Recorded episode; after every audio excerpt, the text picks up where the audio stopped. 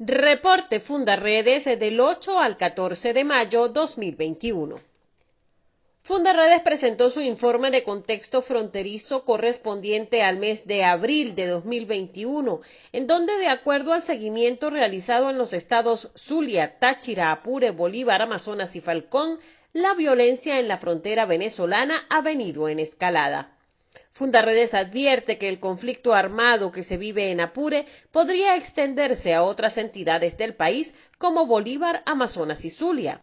La guerrilla del ELN está penetrando en el estado Amazonas, se desplaza para reorganizarse y resguardarse con el menor costo operativo posible. De esta perspectiva de análisis, el espacio más accesible es la zona en reclamación del territorio Esequibo.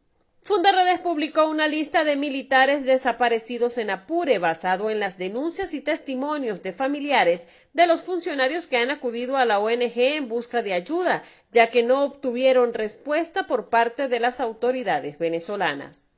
Horas después, las FARC emitieron un comunicado en el que reconocieron mantener como prisioneros de guerra a ocho militares venezolanos. El Comité Internacional de la Cruz Roja con sede en Colombia y también el de Venezuela confirmaron estar en conocimiento del comunicado en el que las FARC le piden mediar para liberar a los ocho militares. El organismo, sin embargo, no se pronunciará al respecto, apegado a su principio de neutralidad.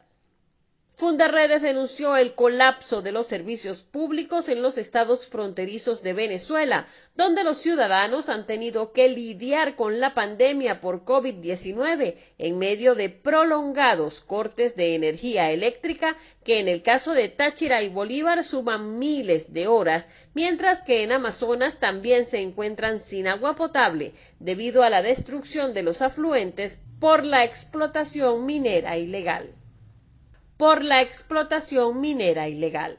La organización ha documentado que a partir de la escasez de combustible y de gas doméstico ha surgido un negocio en el cual organismos de seguridad y grupos armados irregulares participan para revender estos insumos a los ciudadanos con acentuado sobreprecio.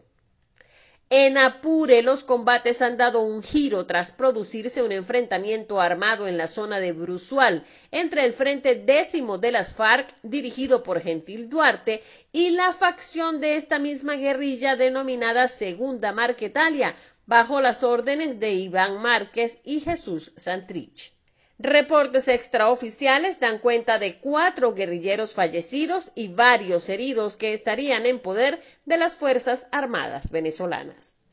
En Delta Amacuro, ante la falta de respuestas del Estado venezolano, familiares de al menos nueve personas que continúan desaparecidas luego del naufragio de una embarcación que zarpó desde el Delta Amacuro hacia Trinidad y Tobago decidieron emprender la búsqueda de sus parientes de forma independiente. Denuncian que el gobierno regional suspendió las labores de búsqueda.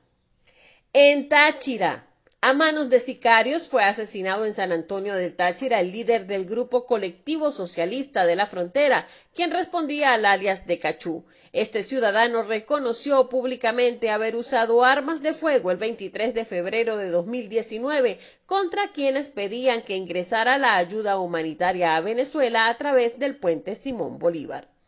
También bajo la modalidad de sicariato fue asesinado un motorizado de 39 años de edad y nacionalidad venezolana, miembro de Funda Comuna, hecho ocurrido en la calle principal del sector El Cafetal en Rubio, municipio Junín, donde resultó acribillado a tiros por sujetos desconocidos.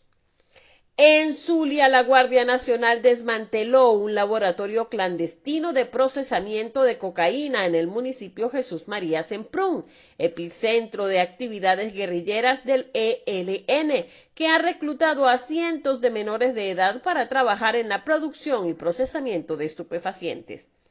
También en Zulia fueron detenidos cuatro hombres pertenecientes a grupos armados irregulares quienes portaban armas de fuego de alto calibre, granadas fragmentarias y un explosivo de fabricación casera. Ello ocurrió en una finca ubicada en la parroquia Bartolomé de las Casas, municipio Machiques de Perijá.